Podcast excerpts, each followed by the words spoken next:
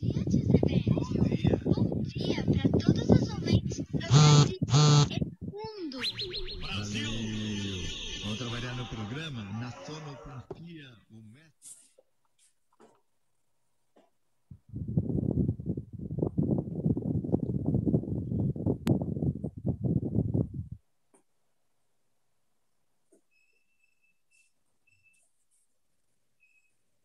Entrou? Não estou vendo nada. Entrou, entrou, entrou. Bom dia! Bom dia, bom dia, bom dia, bom dia, boa tarde, boa noite. É a chamada do portal Rubem Gonçalves, né? É, tivemos alguns problemas técnicos aqui com relação a aparecer link, links não apareciam, mas agora tudo resolvido, a gente começa a comentar as notícias mais pertinentes aí que nós escolhemos é, não democraticamente a falar, né? É, gente, é, eu vou contar uma história, como eu começo assim sempre de manhã, né? É, é uma história assim um pouco interessante chamada Como os Lobos Mudam os Rios. Vocês podem até pesquisar no Google e, e entender essa, essa, essa retórica que eu vou falar, como que os lobos mudam os rios, né? É, se você tem uma idade assim próxima da minha juventude, em torno de 50 anos, vocês lembram do Zé Colmeia e o, o Catatal? Eles moravam num parque chamado Yellowstone. Yellowstone é um parque, é uma reserva ecológica muito grande, né?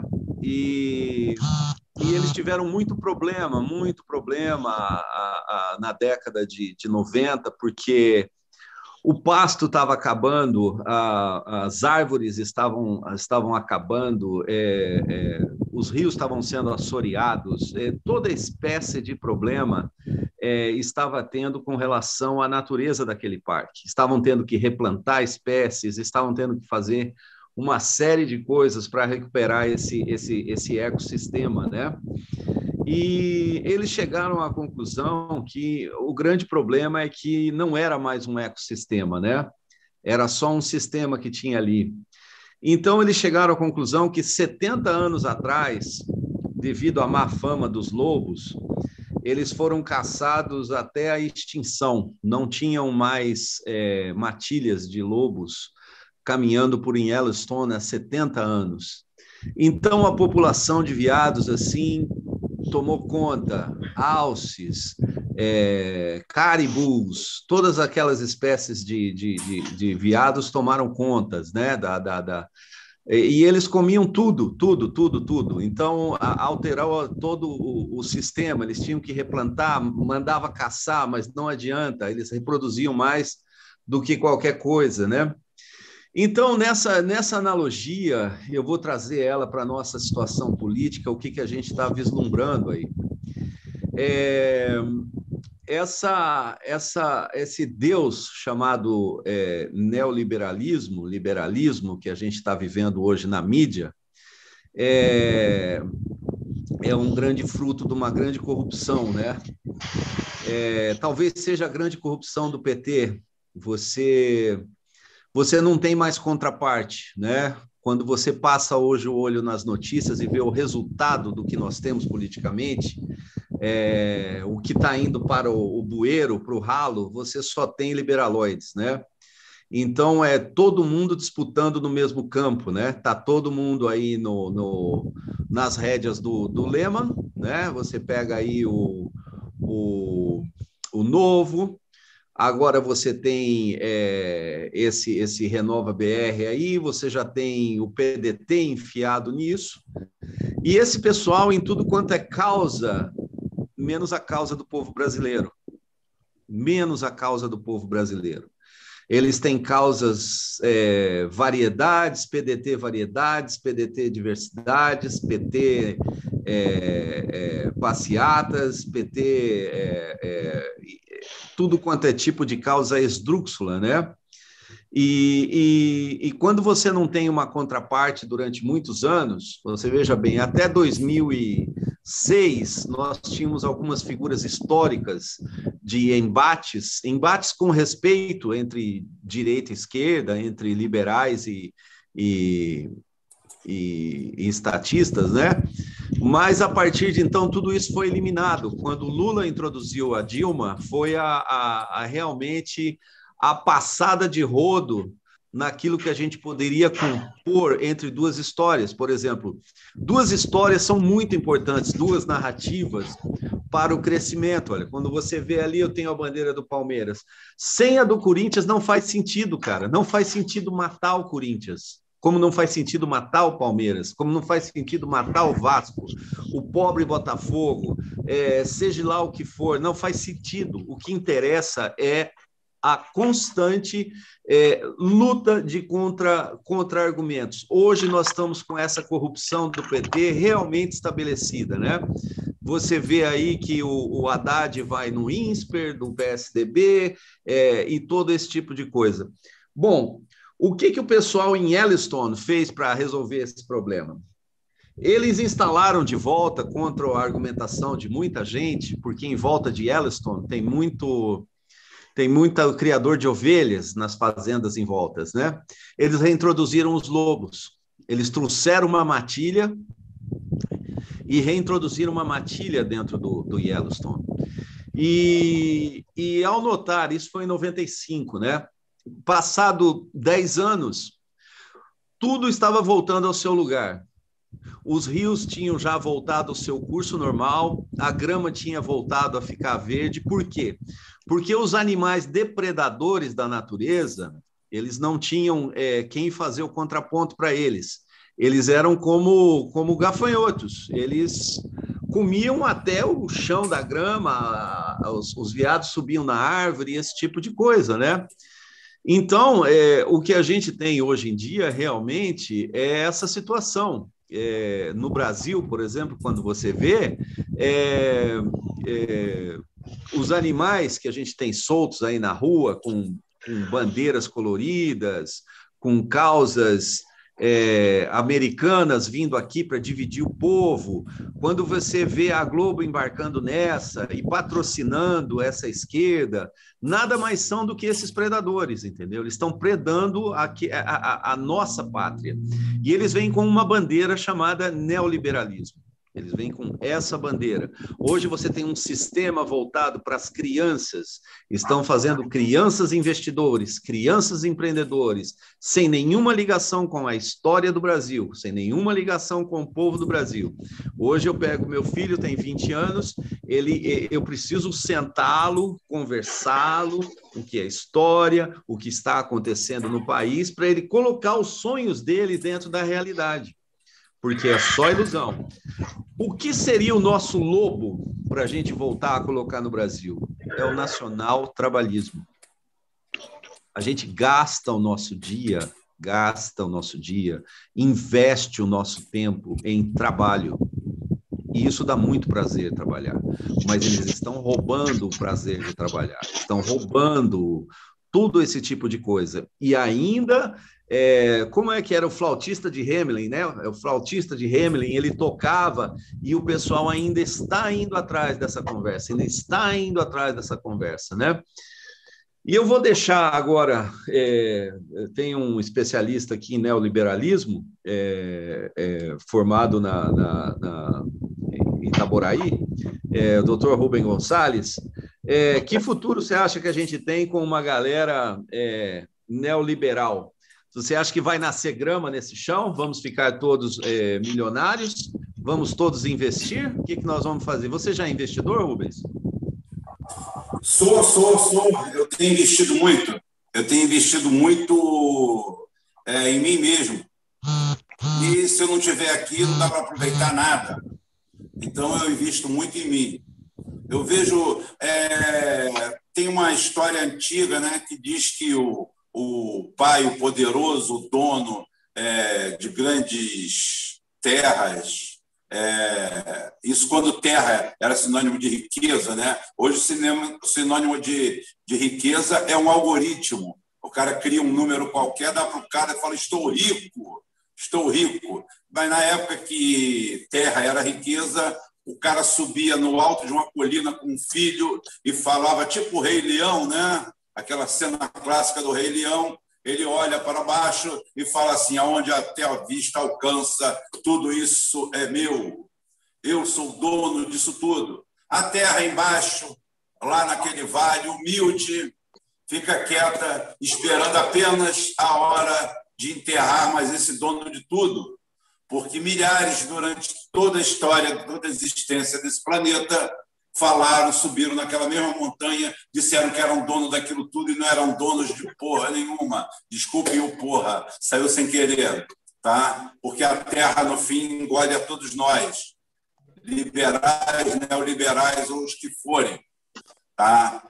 Então, é, a humildade, a inteligência, a sapiência, o investimento em vida o melhor momento que você encontra na vida nem sempre é aquele momento aonde você tem mais dinheiro no bolso.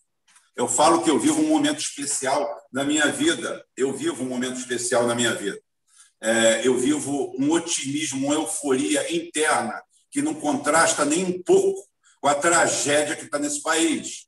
Eu estou conseguindo enxergar as coisas. Parece que eu tenho aquelas lanternas vendidas naqueles sites picaretas que ilumina até o fim do mundo. Eu consigo enxergar as coisas de uma forma muito clara. E, às vezes, eu acho que eu faço esse programa aqui para dividir com alguns poucos que queiram ver da mesma forma, que queiram comprar essa lanterna de forma gratuita. Não é comprar, é enxergar. Porque as coisas são tão claras, tão claras, que dói a vista, ao ponto de falar assim: ou eu ou eu sou uma pessoa extremamente inteligente, eu sou uma pessoa genial, coisa que eu nunca fui na minha vida, ah, ou eu sou um perfeito idiota. Se eu sou um perfeito idiota, o mundo atual realmente é dos idiotas. Porque tudo que eu falo, tudo que eu penso, tudo que eu sinto acaba acontecendo. Quando eu vejo uma notícia, eu me pergunto: por que é que não fazem isso aqui? Por que é que não fazem isso aqui? É tão fácil resolver esse problema. Não, mas não é assim, Rubem.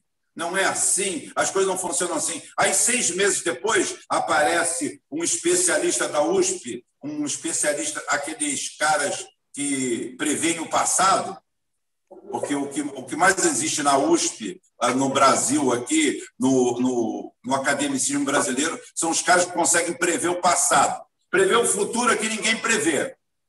Né? Agora, prever o passado, eles são ótimos. Aí eles vêm aqui um ano depois e resolvem, chega uma tese maravilhosa, segundo estudos, que o certo era você há um ano atrás. Falei, pô, mas eu falei isso lá no começo. E é assim que caminha essa, essa história toda. E antes de fazer o meu editorial aqui, porque eu já escrevi está escrito e deu uma revisadazinha, porque eu dito as coisas, eu dito.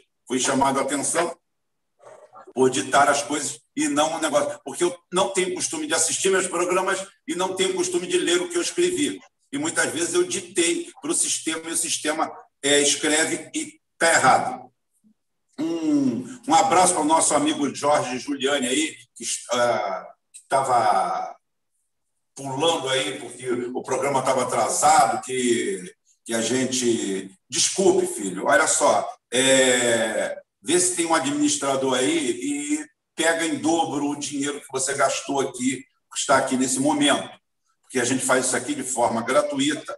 O, o Superchat está aberto para quem quiser colaborar. Quem não quiser colaborar, fica à vontade, tranquilamente. Tem pergunta respondida do mesmo jeito. Isso daí é uma forma de carinho das pessoas darem um pouco de subsídio para a gente melhorar isso aqui. Porque nada, nada, nada é de graça. Nada é de graça. Queria eu que fosse. Queria eu me dedicar muito mais tempo do que eu tenho o Curuminho Calzani também a estar aqui. Mas, infelizmente, a vida chama por nós. Nós não somos profissionais disso aqui, nós não somos Felipe Neto, nós não derretemos chumbo e colocamos dentro de, de melancia para idiotas baterem palma, nós não tomamos banho de Nutella. Tá? Nós não fazemos nada disso. Nós não temos essa capacidade toda. Tá? O nosso cérebro, infelizmente, nossos neurônios cresceram a tal ponto que não dá mais para a gente encaixar nisso aí. E corroborando e fechando toda essa história nesse momento, primeiro que eu estou preocupado com esses viados que reproduzem no Yellowstone. Eu imagino se os viados reproduzirem aqui Nossa Senhora, sem, eles já se reproduzem naturalmente, mas dentro de um crescimento é, exponencial que vai chegar ao fim. Porque, como o viado não se reproduz, viado é como burro. Para quem não sabe, o burro é estéreo. Tá? O cavalo, sim, se reproduz. A mula, você junta o cavalo com a mula e você tem o burro, mas é o seguinte: o burro mesmo é estéreo. Então, o viado, por falta de prática é, copulativa com o sexo oposto, ele realmente também não se reproduz. Então, eu fiquei muito preocupado com os viados de Yellowstone. Se eles vierem para aqui e assumirem todo lugar, realmente não vai sobrar nada. Né? Alguma coisa, Renato? Eu estou vendo você aí. Tá sem Posso som, fazer um tá comentário tá rapidinho? Está sem som. Posso fazer um comentário rapidinho antes do Renato entrar aí? Pode, pode. Antes que eu me esqueça. Então, cara, bom dia, bom dia a todo mundo aí, galera. Ah, velho, esse foi o melhor, melhor argumento ah, contra o, o, veganismo, o vegetarianismo que eu já ouvi. Né? E, e, ele não é só diretamente contra o vegetarianismo, né? Como, como você falou, ele, ele é, extrapola, né? Extrapola essa analogia, cara. Ó, genial, viu, Renato? Genial. Isso aí, passo a bola para ti, para o seu comentário aí, manda bala.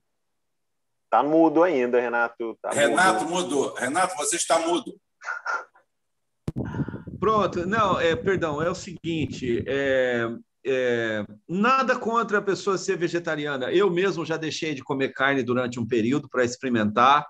É, o que é ruim é o apego, é transformar isso numa causa para outras pessoas, entendeu? Vira uma, uma, uma, uma, falsa religião, entendeu? Certas o, coisas. Curumim, o Curumim, o meu irmão, o meu irmão mais velho hoje, que o meu irmão mais velho é falecido, ele é, um, é uma pessoa que tem 70, está com 74 anos, 75 anos, inteiro, inteiro, inteiro. Ele aboliu carne vermelha é, da dieta dele, mas aboliu como um ser humano equilibrado, abole alguma coisa. Se ele for na sua casa, tiver um churrasco, tiver uma picanha, ele come um pedacinho. Ele aboliu do dia a dia. Porque é aquele negócio, você não entra em forma indo na academia agora, ficando 20 horas seguidas lá dentro. Isso é um radicalismo idiota. Tá? É, então, é, e uma coisa. É uma... O, meu, o meu pai, o meu pai falava uma coisa que encaixava certo. Ele falava assim: meu pai não comia carne assada se não tivesse uma, manta de um dedo de gordura. E ele não separava a gordura, ele comia gordura junto. Só que meu pai tinha uma coisa: meu pai comia muito pouco. E ele falava que é o seguinte: o que mata não é o que você come, é o excesso daquilo ali. Você não precisa, você não precisa chamar um exorcista para um, para um McDonald's. Você não precisa dizer que aquilo é obra do diabo, que ali é o inferno. Aquilo é uma rede de fast food. Aquilo foi feito com outra intenção. Agora, se você almoçar, jantar, ficar todo dia ali, aquilo é um veneno. Como eu falei, eu adoro o, o, McDonald's, tanto que eu vou umas duas vezes por ano nele, ou uma. Ou já teve ano que eu não fui nenhuma. Isso é, eu gosto. Inclusive, eu dou um conselho para as pessoas: se você estiver em outra cidade, em outro lugar que não for o seu, tá? Tá com fome, o lugar é meio suspeito. Se tiver um McDonald's, vai lá comer. Com certeza, a cozinha deles é totalmente higienizada. Eles têm um controle de qualidade terrível. E aquilo que você chama de veneno, você vai na, na saladeria da esquina e você for na cozinha, você não come. Tá? Não estou fazendo aqui uma ode contra os restaurantes, mas a gente vê na própria rede, na própria internet, aquele, aquele Jacan, aquele francês, faz um programa aí de pesadelo na cozinha, tá? É, que você ele entra por dentro da cozinha das pessoas e você fica enojado. Aí você vai, não, eu não vou comer no McDonald's, eu prefiro um restaurante comum. Eu prefiro um restaurante comum se eu conhecê-lo. Tá? Porque senão, se eu estiver num lugar estranho, eu vou no McDonald's, vou no Burger. Agora eu não vou mais no Burger aqui, depois da propaganda do Paulo Guedes. Vai para o inferno. Não vou. Manda o Paulo Guedes comer hambúrguer lá. Eu falo para você, olha, esse período que eu fui vegetariano, eu estava inclusive na cidade aí do, do Calzane, eu estava em Ribeirão Preto, né?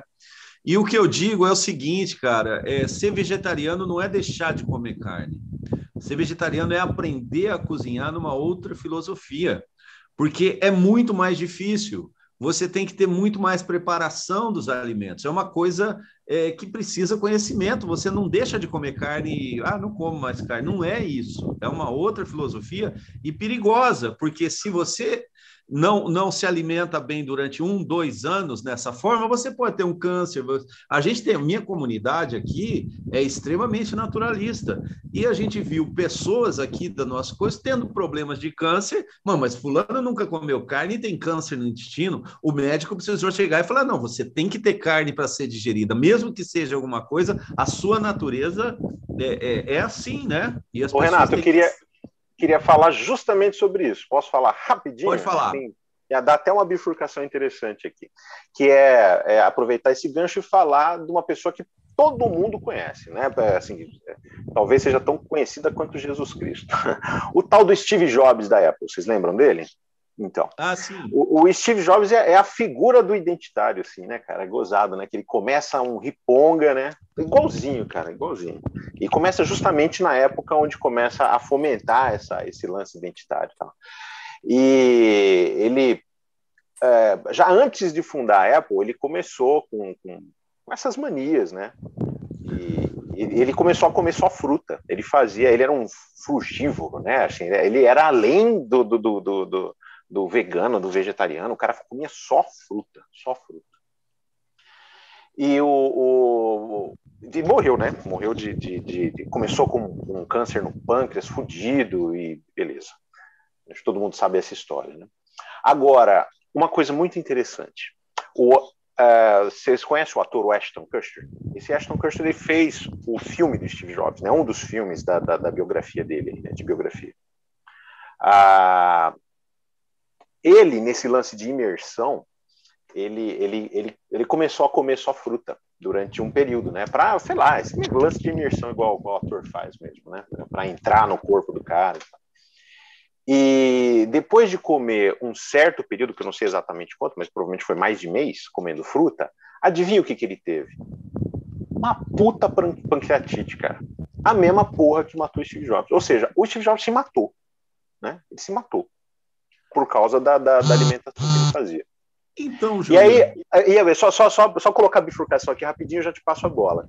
Que, assim, ele é, o Steve Jobs é, cara, o identitário, velho. Porque você vê, ele, ele, ele tem toda essa ideia de paz e amor e tal, mas quando o cara entrou no mercado no mercado financeiro, né, no mercado de, de, vender empresa, porque foi o que ele fez. Ele ganhou, ele ganhou dinheiro na especulação da Apple, que é assim que o cara faz dinheiro lá. Entendeu? o, o cara virou um capitalista filha da, né? É, assim, dos piores, dos piores.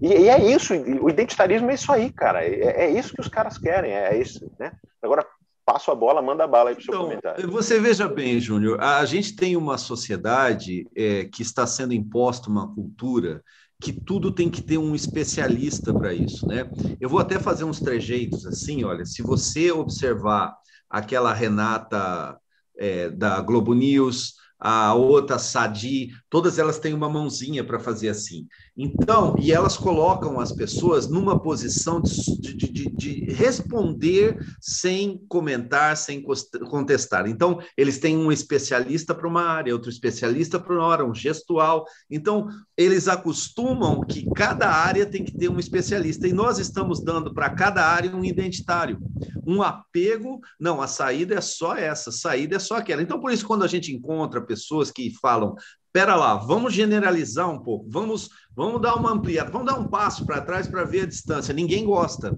Quem está no poder não gosta. A Globo Ô, não Renato. quer saber. Oh, mas você diz, Renato, que a hiperespecialização é, um, é identitária? Não, não, ela, ela, ela, ela entra nesse uso, entendeu? Ela, ela entra nesse uso. O que era para ser científico, técnico, vira uma religião assim como qualquer outro tema. Tudo vai virando uma religião. É, nós nos subvertemos até a ciência, às vezes, com isso. Entendeu? O Renato, é, voltando só a esse tema, antes de falar o editorialzinho aqui em homenagem aos nossos neoliberais, que é o momento triste que, essa, que esse povo nosso, qual estamos incluídos, vivemos, é o seguinte: É, o excesso, o radicalismo, é o veneno de qualquer sociedade, seja pela boca, seja pelo contágio social, seja pelo, pelo Jim Jones, que manda o pessoal beber um veneno e morrer em nome de uma causa inútil, qualquer coisa que você imaginar, tudo que for ismo é brabo. É, o veganismo, quando o cara não tiver mais o que cortar, ele vai querer começar a cortar a, o pé de manga que foi plantado perto de um aviário, que não vai servir, tá? ou perto de um matadouro, porque essa, esse pé de manga sofreu ao ouvir os gemidos de morte dos frangos e galinhas que nos sustentam, a nós, pobres carnívoros, tá? seres humanos portadores de caninos, feito pela mãe natureza, e que necessitamos sustentar esse corpo da forma mais equilibrada possível. Nem sempre conseguimos, que inventamos o tempero, inventamos a química na, na comida, uma série de coisas, e algumas coisas são boas, outras são ruins. Não necessariamente a industrialização da comida seja o pior dos venenos. Nós morremos muito mais por, durante os séculos por comida envenenada do que por comida industrializada, isso é um fato, e dói ao ouvido de todo mundo. Então o cara já começa a não comer isso porque tem ovo. Falei, ah, mas ovo não, ovo também não pode. A leite também não pode. Passou uma galinha na frente já não pode. Então, bicho, faz uma coisa, se mata, cara. se mata, que é a melhor coisa que você faz. Esse planeta não é para você. Vai para a reciclagem e volta. Tenta voltar em outro lugar, ou quem sabe você nasce uma frondosa jaqueira em algum lugar, ou então um viado em Yellowstone aí você vai nascer totalmente original. Toma cuidado com o lobo, que o lobo é carnívoro. Então, deixa eu fazer meu contato aqui, fazer meu negócio aqui até a, a esmola de 200 bozos. Pois bem, gente, eis que Paulo Guedes é muito preocupado com a sociedade brasileira em geral, um, um cara com um histórico é, maravilhoso, de uma pessoa antenada, preocupada com o próximo, é, faz a cena com a volta de um auxílio financeiro para o nosso povo. A volta do auxílio do Paulo Guedes é um escárnio, é um tapa na cara da sociedade brasileira. É a mesma coisa que chamar o nosso povo sofrido de lixo, de escória ou de algo muito pior. Dar durante três meses um auxílio para um cidadão em estado de vulnerabilidade, que corresponde no seu total à metade da diária de que um sacripanta de um procurador recebe como bônus para desempenho de sua função, que já é remunerada, é um soco na boca do estômago do povo. É mais uma ponta do iceberg desse Titanic que viajamos. Ou melhor, que paramos de viajar depois de bater no iceberg. É um grau de insensibilidade tão grande que a gente não tem resposta para perguntas do tipo: como esse povo aguenta tanto calado? O que será que estão jogando na água do nosso povo? De forma plausível, não tem como justificar os 12 trabalhos de Hércules, inclusive a adesão a um programa escravocrata chamado de Carteira Verde Senzala Amarela, dentro de um megaprojeto que visa transformar o Brasil de hoje, na China explorada e arrasada de dois séculos atrás, com que raios esse povo aguenta tudo isso sem sair destruindo essas instituições? E como essas instituições, que se dizem representantes do povo, ficam caladas? Por que, que o Ciro Gomes só gosta de se reunir com um viado, com um identitário, para conversar sobre assuntos que seriam pertinentes na Suécia e na Noruega, não no Brasil passando fome? Como que no nível mais avançado, mais elevado, mais organizado, dirigentes sindicais, dirigentes patronais e outros todos eles prejudicados e destruídos pela política econômica do Paulo Guedes, deixam esse cidadão passear pelos calçadões do Brasil fazendo seu Cooper na maior. Muitas vezes nem segurança tem. Fica difícil. Eu não estou incentivando a violência gratuita contra ninguém, mas a passividade geral de todos de onde pode sair tanta letargia, tanta frouxidão, tanta covardia, tanto medo que esse povo tem de perder exatamente aquilo que não tem, nem possui? Porque o máximo que se pode perder num confronto desses seria a vida. E essa nosso povo definitivamente não tem mais há algum tempo. Foi isso que foi o governo do PT. O governo do PT, ele não é ruim na sua essência, no tratamento com o povo, esmolou bastante o povo. O Lula fez um trabalhozinho, tá? só que deixou uma praga identitária, um câncer dentro desse país que criou uma cisânia, aonde o povo, o povo, a patuleia, o cara pouco esclarecido, está preferindo a morte do que ser governado por alguém dessa matiz. O nosso povo luta de todas as formas para não virar o viado de Yellowstone. Tá? O nosso povo não quer isso. E alguém quer isso. O resultado vai ser os lobos voltarem colocados à força ou de forma natural. Mas os lobos vão voltar. E são vocês que estão chamando os lobos de volta. Vamos tocar a pauta, gente.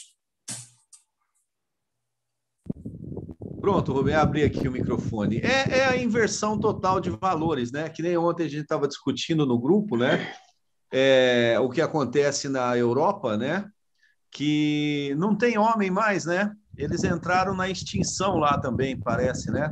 Ninguém cuida das próprias mulheres, ninguém cuida de, de, de nada, ao ponto de um, de um camarada ser estrupado por outro homem, o estrupador cumprir pena de quatro anos e quando ele é deportado, o cara sente remorso pelo que aconteceu com, a, com, com, com o algoz. Né? Mas eu, eu, eu, eu contei, eu, eu, eu contei essa piada no ar, não contei se eu não contei, eu contei para os amigos. Do cara que fez excursão ao Lago Vitória, eu contei. Lago Vitória fica onde, Rubens? Fica lá no centro da África, lá em Uganda. Lá é onde, fica, onde moram aqueles gorilas. E o sonho do cara eu não vou dizer que o cara era gaúcho, senão os gaúchos vão brigar comigo, principalmente o Cirso. Tá? Não, era norueguês. O... Era norueguês. É, mas o cara, o cara, o cara o brasileiro foi lá, fez uma excursão ao Lago Vitória porque ele queria conhecer o Lago dos Gorilas, aquele negócio todo. Aí foi lá e chegou lá, começou a passear e eis que um gorila pegou ele e creu, levou para o meio do mato e sodomizou ele de tudo quanto é forma. Foi uma orgia entre o gorila e ele. Ele saiu de lá todo estrupiado, com, com um orifício retroanal totalmente deflorado, uma situação triste. Ele saiu de lá e voltou para o Brasil, e aquilo chocou muito ele, ele ficou deprimido. Ficou deprimido, entrou em depressão e não falava nada para ninguém, ficou quieto. E uns seis meses depois, ele ainda muito deprimido, com perda de peso, passando mal, ele vai numa festa onde encontra um amigo, aquele amigo de, de infância, de longa data, aquele cara que você se abre mesmo, com ele você fala tudo. Ele fala, cara, o que está acontecendo com você? O que, que ocorreu com você? O que, que foi? Não dá para entender. O que, que depois daquela expulsão que era o sonho da sua vida, você juntou dinheiro, você não é rico, você juntou dinheiro, foi lá e poxa e falou tudo isso aí. Aí o cara falou assim, cara, eu vou ter que falar para você o que, que aconteceu. E relatou tudo, tudo, por menor, é, pormenorizado, tudo o que aconteceu com ele. O cara virou e falou assim, cara, amigo, Zé, olha só, é, o que aconteceu com você foi um acidente. Fica tranquilo. Levanta a estima. O que aconteceu com você foi um acidente. E, além do mais, aqui entre nós, gorila não fala. Ele falou: Pois é, cara. Não fala, não manda um e-mail, não manda um zap, não manda nada. O que, é que eu vou fazer na minha vida? É, rapaz, a vida é assim, rapaz. Ele apaixonou pelo gorila. É isso aí, gente. Mas então. Vambora, é... gente. Cadê quem é que depositou um milhão de dólares hoje na conta aí? Vambora, um milhão de dólares. Já, já entrando nessa. Não, nessa... Rubens, é Bitcoin. Você tem que pedir Bitcoin. Porra, mas vem cá, bicho. Mas olha só. É, é, eu, quero, eu quero hoje à noite ir no Antiquários, no Rio de Janeiro. E uma boa noite ele vai ficar uns mil reais um jantar romântico é, com alguma pretendente, com alguma coisa, e eu posso pagar com Bitcoin na saída? É, eu acho que você deve ofertar, né? Precisa ver se você vai conseguir sair sem lavar a louça, né? É, e com mil reais eu vou ter muita louça para lavar. Agora é o seguinte: eu posso entrar na agência da esquina e comprar um carro com Bitcoin? É só numa agência americana agora. Agora só da Tesla. É, só o- da Tesla, né? É, que aqui a gente o, não o tem Elon. Musk, o Elon Musk, o Elon Musk bota um bilhão e meio e agora vai vender carroça, pilha, para pegar um bilhão e meio que ele botou ali. Cara, eu Então, nunca vi uma lavagem de dinheiro tão descarada lá- na minha vida. Em Ribeirão Preto, lá com o Calzani, lá no AgroShow, que é o maior acho que do Brasil, no AgroShow, se o AgroShow vai aceitar Bitcoin nas máquinas, você acha que vai aceitar, Calzani? Bitcoin por colhedeira? Olha, vai depender de quanta grana o Elon Musk colocar aí na parada, né? É, sei lá. é, eles estão comprando, enfiando todo mundo nisso aí, né? É o lance da sardinhada. Eles, é, Subiu eles vão- 15% na hora. Cara, isso aí é aquele lance. Olha só, eu, eu quero dizer que é o seguinte: é, eu prometi a Marlene, que é nossa, nossa é, fiel seguidora aqui, acho que ela mora na Europa, é, um programa essa semana, tem que fazer hoje ou amanhã, é, sobre, bem rebuscado, um pouquinho melhor, sobre as tulipas. É assim, quase surreal você achar que alguma pessoa portadora de mais de dois neurônios consiga entrar no mercado de ações. E pior, no Bitcoin. Pior ainda é comprar ação da Tesla. Nada se sustenta. La garantia sou eu. La garantia sou eu. Eu falei ontem com, com alguém fora do ar, é, foi com o Renato que eu falei, acho que foi com o Renato que eu falei. Você é um investidor sério, um cara do mercado, e você quer comprar uma padaria. E eu vou a Ribeirão Preto, e existem 10 padarias em Ribeirão Preto, ou 100 padarias em Ribeirão Preto. O Calzani virou para mim e separou 100 padarias em Ribeirão Preto. E todas elas vendem muito, e todas elas vendem para caramba, e todas elas têm clientela, todas elas funcionam há 50, 100 anos, tá? E todas elas dão lucro. Muito lucro. Muito lucro. Estão ali há 100 anos, 50 anos, produzem demais. Aí eu falo assim, Calzani, qual que você me recomenda? Ele falou assim, é, vamos aqui que eu vou te apresentar a padaria do Elinho. O pessoal chama ele de Elinho, o nome dele é Elon. Vamos aqui que eu vou te mostrar uma padaria fantástica. É, essa padaria aqui é muito boa porque ela só produz um pão de centeio é, importado lá da, do Himalaia, aonde freiras virgens amassam aquele trigo, aquele centeio com as pernas. Maravilha! Porra, aonde nunca entrou nada aqui impuro, é, aquilo ali que é esmagado, vamos lá. Aí fala assim: olha só, só tem um problema. Essa padaria aqui é mais cara que as outras 100 que eu te apresentei. Assim, perfeitamente, mas, claro, isso aqui é o seguinte: essa, essa, essa padaria aqui deve vender muito. Não, não, não vende quase nada. Falei assim, "Ué, não está fechando muito a conta. Mas então é o seguinte, mas mesmo assim, deve ter um lucro absurdo. Não, não, nunca deu lucro. Nunca deu lucro. Ela nunca deu lucro, ela vende pouco, mas tem um produto aqui diferenciado e isso daqui é o futuro para daqui a 300 anos. Tá? Não tem problema. Então, essa daqui vale mais que as outras 100 juntas. Eu falo, Calzani, amigo meu, pela nossa velha amizade, eu não vou te mandar para lugar algum. Eu não vou falar nada com você. Nem vou dizer que você está achando que eu sou babaca. Que você me mostra 100 padarias, tá? todas elas lucrativas, todas elas vendendo horrores, e você me leva numa que custa mais caro que as outras 100 juntas e que não, não dá lucro, não vende nada, é uma porcaria, por que é que eu vou comprar isso?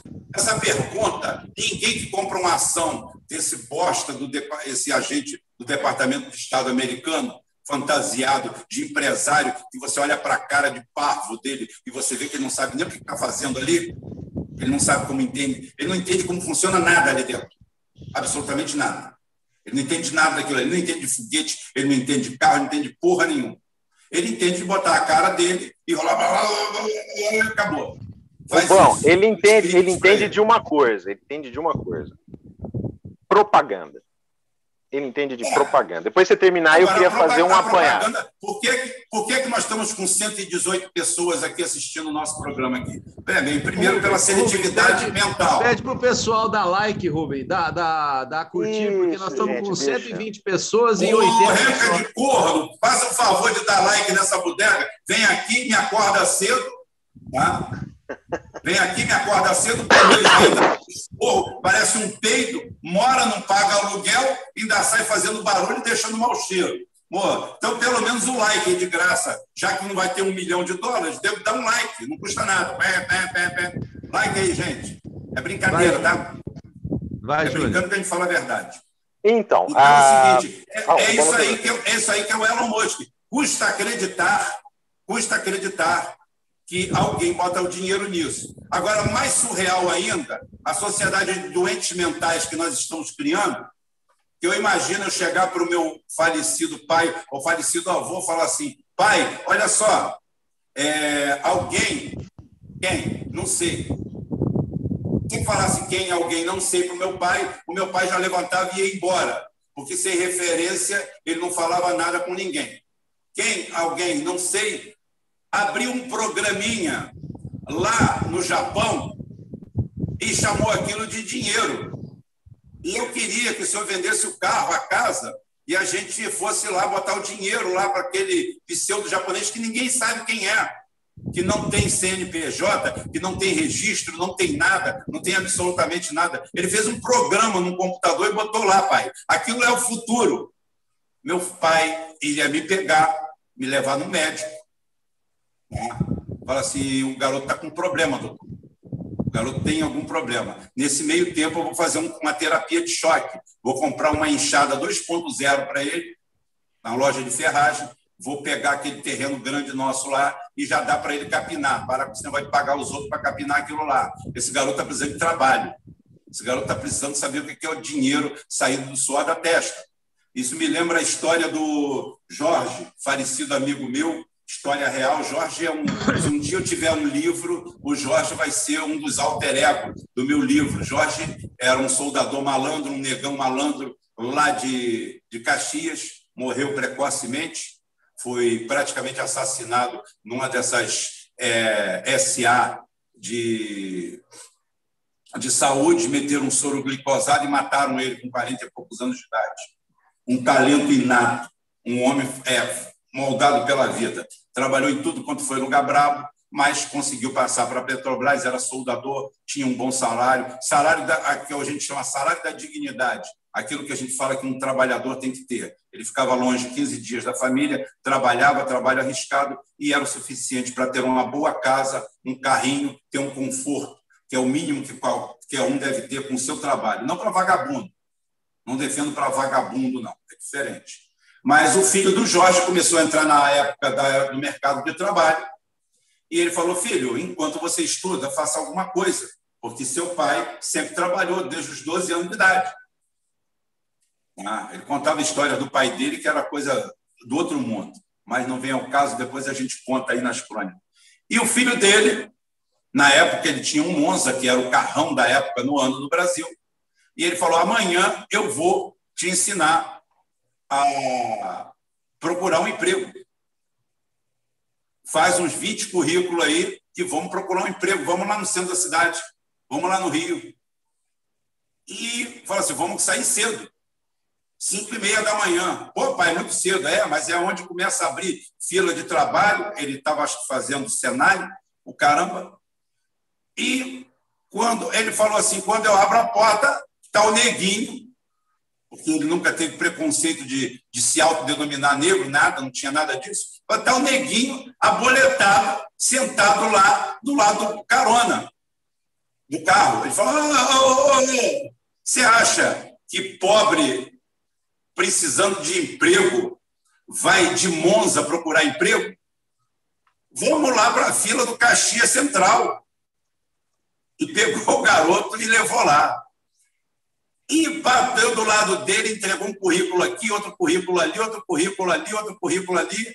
Pô, pai, tá na hora de almoçar. Jorge, beleza? Pô, vamos aonde? Qual restaurante? Restaurante? Bicho, você está procurando, você tá procurando emprego duro, como eu fiz há 20 anos atrás. Vamos ali no botequim. Chegou lá no botequim, pegou aquelas taroba de 4x4 de fubá que vende no balcão, que não sabe se tem um dia ou um mês ali. Falou: me vê duas dessa daí. Toma uma. Pai, o que, que tem para beber? Chefe, é, dá para me dar um pouquinho de água da bica aí? Encheu dois copos de água da bica, brindou com ele e falou assim: Pronto, filho, você hoje está tendo a primeira aula de vida. É isso aí que é a vida. O mundo para pobre, para trabalhador é assim. Não é o que você achou. Eu não achei Monza na garagem. Eu, quando nasci, eu só achei pobreza e miséria ao meu lado. E você acha que tudo nasce do nada. Que você não tem que fazer esforço para absolutamente nada.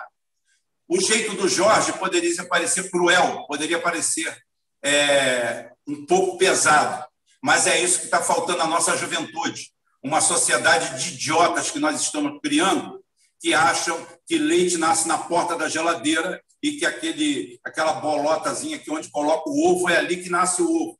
Galinha não tem nada a ver com processo.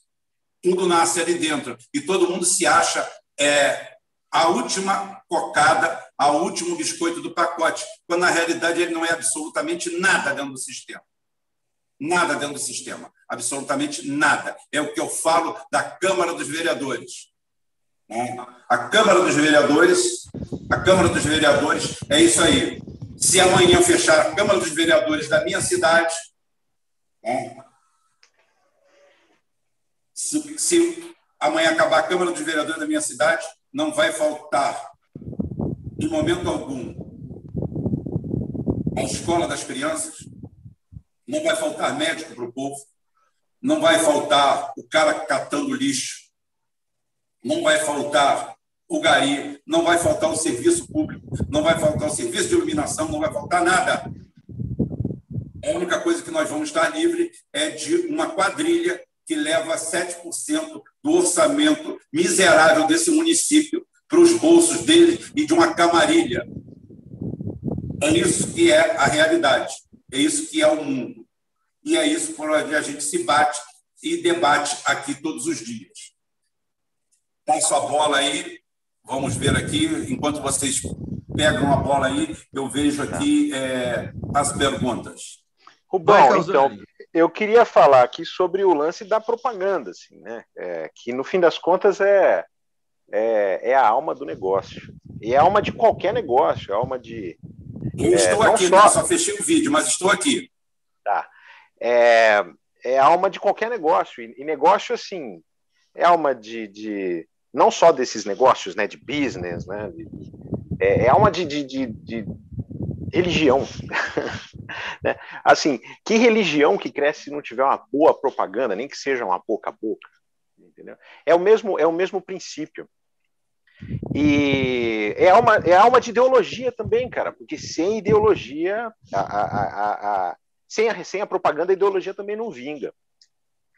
E pô, é a alma de qualquer pirâmide, né? Qualquer pirâmide, você precisa aí de, de uma propaganda a, a, é, é, que chega a ser lavagem cerebral para o negócio funcionar. E a gente extrapola isso para é, para engenharia social, né? A propaganda é, é a alma da engenharia social. E disso, né, cara, você pega, falando de religião, né, é muito comum você ouvir falar a, a, a de, de, de, gente que cresceu dente de ouro na boca, né? Assim, quem que não ouviu essa história, né? Você vê ela vai passando boca a boca e vai mostrando, né? Vai, vai, vai, vai, vai vão surgindo os milagres, as pessoas vão acreditando nisso. E é, é por que será, né, que as TVs são tão importantes para é, para os evangélicos, assim, né? não só para os evangélicos, agora é, a, a, católica acabou entrando nessa depois de, é, depois de muitos anos aí, né, os neopentecostais terem, terem aberto né, esse, esse nicho pela TV.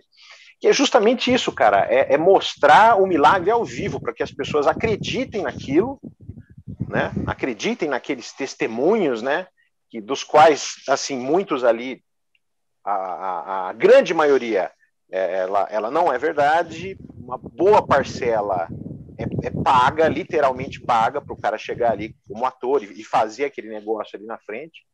E o, o coitadinho fiel que está lá no, no, no, banco, o cara vai acreditando naquilo e vai deixando o dinheirinho dele, né? É, isso, cara, funciona para todas as áreas, para todas as áreas. E eu até gostaria assim, de, de, de, de comentar já já linkar isso aí com as operações psicológicas, né, que são as psyops, que não deixa de ser isso, cara, não deixa de ser propaganda é, ideológica de alguma forma, né? Propaganda ideológica. E assim, em duas coisas que essa semana eu consegui garimpar já dessas psyops que aparecem aí na, na, na televisão, na, na, mídia no geral, na Netflix, é, que é, é o seriado né, é Cidade Invisível, da Netflix, e o que a gente chama, né, pode chamar de esquerda flor de lis. Mas eu acho que devido ao tempo eu não vou, não vou entrar não, não vou entrar nessa nesse assunto, deixo para uma próxima conversa. E eu acho que pode ser um bom um bom assunto introdutório aí para um, um o, o próximo na chapa. Você, você, eu acho que você podia disponibilizar o link daquele, daquele é, é uma série de, de pequenos filmes da, da internet sobre a propaganda. Lembra que a gente estava conversando? Eu esqueci o nome. É, que vai com o Goebbels, né? É, ah, a, sim, o, o, do século do ego, né? O século, século do, ego. Do ego. Eu acho que a gente é. poderia colocar porque é muito interessante, né? Nós... Você assistiu inteiro? Você assistiu um pedaço? Quanto que você assistiu dele? Não, eu assisti todos, assisti todos. Assistiu todos, é, impressionante. Inclusive, o, o Marcelo falou que vai assistir também, né? O Marcelo falou: oh, ele me mandou tal. Eu falei, cara, você assistiu? Eu não tive tempo de assistir. Vai ter que assistir, entendeu? Esse é um. É obrigação, é um, cara. Isso aí é lição. É uma obrigação, pelo menos é. quem é do Puro Sangue aqui, é, é, assistir e, e, convidar todo mundo da audiência para entender essa era do ego, né? Existe um grande investimento em quebrar a história em não ensinar a história para as crianças, né? É você criar gerações de alienados, né? É, a, a religião está corrompida, ela está corrompida tudo por essa palavra neo, né? Neo, que é uma palavra que não tem mal nenhum nela, chama novo. O novo sempre vem.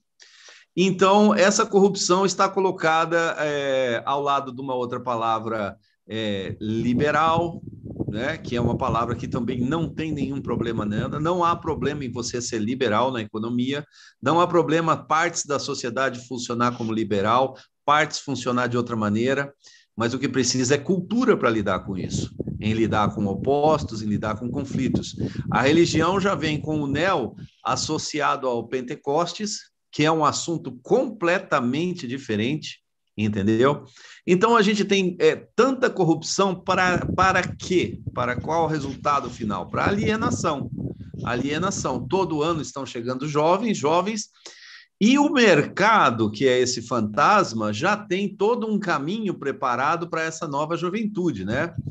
Você encontra, eu encontro hoje profissionais assim de 25 anos de idade, 26 anos de idade, é, sem nenhum compromisso com o trabalho ele tem compromisso com a educação financeira, com metas. É, o trabalho é irrelevante. É, o prazo é bom, eu quero prazo, porque o prazo está ligado a em receber o faturamento. E o, o compromisso com o trabalho é nenhum, nenhum. É, é, é, é, muito pequeno. A qualidade do trabalho pouco importa. O que interessa é entregar e, e, e receber, e, e, sustentar a sua agenda é, de educação financeira, né? Então, é muito delicado é, essa próxima geração que vem desconectada de tudo, né? É, da galinha, do ovo, da, da, da, do tijolo, da olaria, né? Então, é, é a coisificação da sociedade brasileira, né? E o sentido de felicidade deles é, vai sendo levado para dentro de uma Netflix, é, teve um período que eu tive que conversar com meu filho que a, a realidade não é a La Casa de Papel, La Casa, La Casa de, de Papel, é, não é essa, isso não é realidade. É, Soy el fuego, né? É aquela lá, é boa, hein? Então, é, é, é, isso, cara. O pessoal completamente projetando uma realidade de TV, trazendo para dentro da vida, e isso não tem aplicação no, no, na vida real, né? Não tem aplicação na vida real. Bom, é, Renato, assim, nesse... tudo virou caixa preta, né? Tudo virou caixa preta. É, é uma das coisas, assim, é, que, que eu tento manter aqui em casa, eu, eu, compro coisa velha. Eu adoro comprar coisa velha que esteja em boas condições. E se não estão assim funcionando, eu tento botar para funcionar. Então eu tenho tenho uma vitrola, aliás, eu tenho duas para falar a verdade, sonata, tenho é, gravador de fita cassete, eu tenho vídeo cassete, né? Tenho é, é, TV de tubo, eu já não tenho mais. Aliás, eu tenho, tenho sim, tenho uma TV de tubo pequena. E assim, por que que eu tenho essas coisas? Por que que eu tenho essas coisas? Porque eventualmente eu quero mostrar isso para as pessoas mais novas. Eu quero chegar e mostrar isso para minha filha quando ela tiver um pouco mais de idade e começar a querer entender as coisas. Eu quero mostrar isso para ela, porque dentro dessas coisas que são obsoletas tem uma baita tecnologia, tem uma baita tecnologia e a gente demorou assim é, séculos para chegar nela. E, e, é gozado que, que, embora a gente tenha demorado assim, séculos para chegar nessas tecnologias, que ainda são válidas, ainda são utilizadas em muitos lugares, elas em poucos anos elas dissolvem, somem. Agora virou tudo caixa preta, ninguém sabe o que tem dentro, ninguém sabe. Né? A gente tem pecinhas de Lego que vêm de outro lugar, que ninguém sabe como fazer, quer dizer, quebrou alguma coisa, ou você joga fora, ou na, na, na, na, nessa possibilidade, se as empresas derem essa possibilidade para a gente, a gente ainda pode trocar uma peça de Lego lá dentro, né? Tira uma peça, coloca a outra no lugar. Geralmente essas peças são tão caras que, que às vezes nem compensa fazer, né? Essa troca. Mas ninguém sabe mais como funciona nada. Aconteceu com um air fryer que eu comprei aqui, que eu desmontei. Primeiro que ele era indesmontável. Era indesmontável. Eu só desmontei pela experiência de de mecânico desmontar as coisas, porque ele era clec, clec, clec. Não, cara, tem que ter muita experiência. Tem que ter muita experiência para fazer isso que você está fazendo, muita. Você vai quebrar. Se você tentar, você nunca teve, nunca fez e tentar fazer, você vai quebrar. Mesmo é, Aí é o seguinte, eu consegui desmontar. Quando eu consegui desmontar e descobrir a resistência queimada, eu tirei, olhei o preço da resistência para colocar, peguei tudo, tirei as duas bandejas que eram de alumínio dela, cestinha, guardei para usar como alguma coisa, joguei ela dentro do lixo. A minha esposa, na época, perguntou: Ué, você vai jogar fora? Falei: Vou. Eu vou pagar 70% do valor dessa coisa numa peça só, aonde a minha chance de acontecer de novo, de aquilo ali ter sido consequência e não causa, muito grande. Trocaria se fosse uma lâmpada. Né? É, então, é, essa indústria da obsolescência é, programada faz parte. Esse daí nos remonta à história né, da máquina de escrever elétrica. Diz que a máquina de escrever elétrica, Renato, é, é realmente aonde o ser humano rompe com o lógico, né? O lógico, porque desde que inventaram a mecanografia, a grafia através de atos mecânicos, desde que um ato seu de força correspondente gera energia suficiente para acionar um martelete com uma letra que bate, num, bate numa, numa fita e transfere para o papel ah, um pouco de tinta e deixa marcada uma letra, aquilo é um ato mecânico totalmente lógico. É um sistema lógico.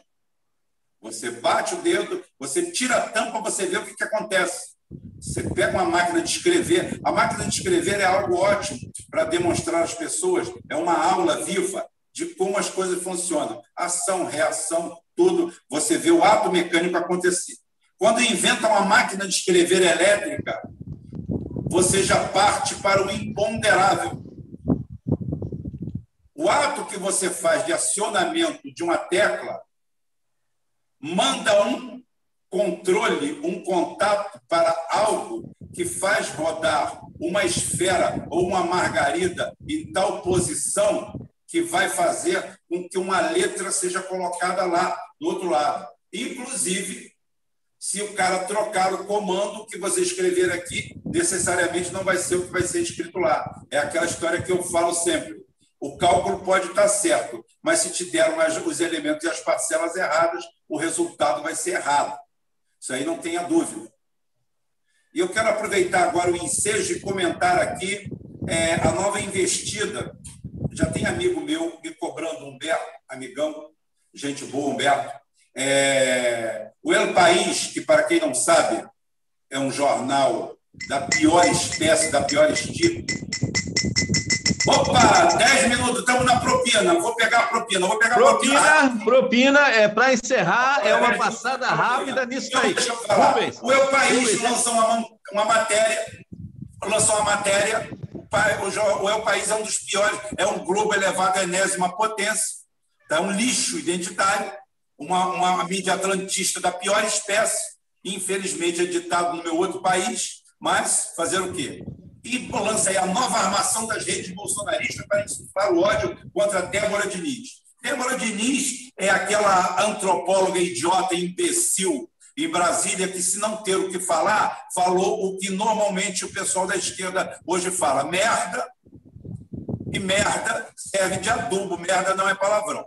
É o seguinte: é merda que serve de adubo para o bolsonarismo.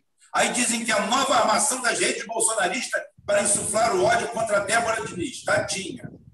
A Débora Diniz fez um discurso defendendo pedófilos. E não é verdade. Aquilo ali, segundo é o país e segundo os militantes da esquerda, ou militontos da esquerda. Aquilo é uma grande armação, é a famosa mamadeira de piroca, que até hoje eu não sei o que é, nem me interessa. Kit gay, eu sei que o Fernando Haddad gastou 4 milhões do Ministério para um estudo, que não era kit gay, mas um conjunto de ações e criações de vídeos, sim. Não mete essa que não foi feito esse estudo, não, que é mentira, que foi feito. E os vídeos existem aí até na rede, até hoje. Mostrando menininho dando beijinho em outro menininho na escola, como se criança fosse para a escola para aprender isso. Tá? Mas não vou entrar nessa seara. Então, então, vamos dar uma passada aqui. Era, é dizer que a turma, olha só, os bolsomínios são tão canalhas quanto vocês. Tudo canalha. Todo mundo lutando por boca, por Brasília, por encosto, por arrimo. Um com falso moralismo e outro com isso aqui. A gente e tem que acabar com os treta livre, cara. Acabar defender a tal da Débora Diniz.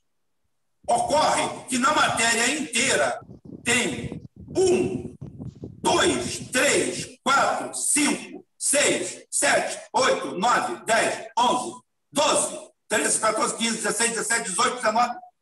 Perdi a conta de links.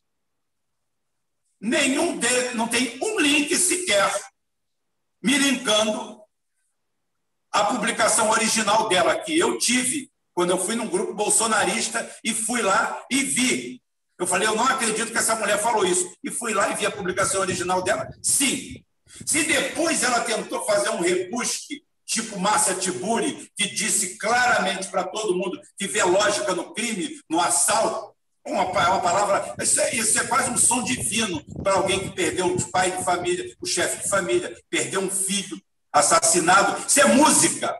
Isso é música para o nosso povo sofrido. É, é tudo é que a direita precisa. Aí aparece essa retardada, essa jumenta da hora, fazendo esse trabalho. É por isso que a esquerda brasileira, Samuel Lefter, tem que ser enterrada em cova rasa. Tá? Em cova rasa, porque bolsonarista eu já vi ter conserto, mas uma praga dessa, bolado num monte de papel de bunda desse aqui, que eles chamam de doutorado, pós isso, pós aquilo, pós aquilo, antropóloga. Porra, antropóloga era Darcy Ribeiro, que foi lá comer Índia, viver no meio dos índios. Deve ter até uma porrada de Darcizinho por lá. É isso que é ser antropólogo. Não é ficar na porra de ficar correndo atrás de dinheiro, de farra, de botar nos bolsos estudo, nem que só gosta de viajar para cima e para baixo, da palestrinha, falar politicamente correto, isso, antropologia de puerrola. Antropologia é no chão. Então, É, vamos, vamos cumprir o Para horário. aqui, aí. minha propina para aqui. É, para a gente encerrar, vou dar uma passada rápida naquilo que seriam as notícias assim, de interesse nacional, né? Você veja bem aqui, um partido alemão é, se opõe à confirmação de acordo entre União Europeia e Mercosul. Você veja bem, é, esse partido da Alemanha está se propondo a suspender a relação Brasil-Alemanha, porque eles querem discutir a nossa floresta, né? É, é um assunto para a gente manter no radar e comentar, porque é, qualquer é, é, isonomia é uma palavra muito pouco usada no Brasil. É da forma que eu sou tratado, é a maneira que eu vou tratar o outro, né? Então, veja bem, é para a gente ficar em alerta com relação a esse movimento europeu contra o Brasil orquestrado, né? A gente tem um bom exemplo a seguir, que é o Putin da Rússia, que através desse agente desestabilizador, o, o, o Navalny, conseguiu in, identificar uma infiltração dentro da Rússia através dos consulados da Alemanha, da Suécia, e, e outros para a Bélgica e outros países lá tiveram tudo que ser expulso, porque estão fazendo bagunça no país vizinho, né? É, nas notícias aqui, o que tem mais de interessante realmente é isso aí. Mas olha, como a gente precisa se manter atento ao tempo, na próxima live a gente pode dar, dar uma continuação disso daí, né? gente pode falar sobre política um pouco, Arthur Lira. Inclusive, quer inclusive botar... por mim, deixar, deixar patente que a gente vai manter esse programa aqui de terça a sexta. Não? Tá ótimo, tá ótimo. Tá ótimo, entendeu? E, e vamos tocar o dia, entendeu? Eu vou passar a palavra do Calzani também, se ele tem mais algum tópico para a gente ressaltar para a próxima live. E, ah. e lembrar o seguinte: olha, amanhã amanhã a gente vai ter o Chico aqui, viu, Rubem? Amanhã vai ter o Chico. E a Michele não toma banho em Nutella, mas eu acredito pela origem mineira, talvez em doce de leite. Então é Chico e Michele amanhã, entendeu? Banho de doce de leite. E uma ressalva triste, um abraço para o Kovarski, que perdeu a avó dele ontem, o Kovarski aqui do Puro Sangue. Ele teve esse, esse, essa, essa tristeza, né? E uh, nossos sentimentos para ele, né? É, Júnior, vai lá, um, um abraço aí, pessoal. Terminando aí, a gente encerra. Gente, ó, muito obrigado aí mais uma vez pela oportunidade de estar aqui. Eu acho que assim tem duas coisas que eu deixei por cima aí para falar eventualmente, que é o lance do, da, da do Cidade Invisível no Netflix. Tem coisas muito boas para falar e coisas não tão boas, né? E eventualmente falar da esquerda flor de lis. Me lembra de falar disso da próxima vez, tá bom? Acho que é isso por enquanto. É, assim, esse programa da manhã é uma baita numa sacada bacana, é muito confortável, é um horário que o pessoal tá, tá mais disponível, né? Eu acho que assim o cérebro está funcionando melhor, né? Cedo e, e, é muito comum, né? As pessoas acordarem, tomarem um cafezinho e tá ouvindo alguma coisa. Então acho que esse programa aqui tem tudo para uh, para rolar bem legal, continuar aí crescendo. É isso aí, gente. Valeu, valeu, Rubão, valeu, Renato. Quer falar uma última palavra, Rubens? Encerra aí, Rubens. Eu vou encerrar só porque eu não iria encerrar, eu deixaria com vocês mesmo tranquilo para ter essa dinâmica. Mas é o seguinte: eu tenho que ressaltar aqui nosso amigo Ricardo Dias dizendo que essa, essa, essa mulher aí, que está sendo defendida pela esquerdinha, é o seguinte: ela tem uma ONG mantida pelo George Soros. Tá?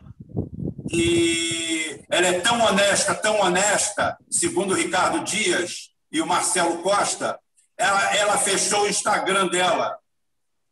É honestidade.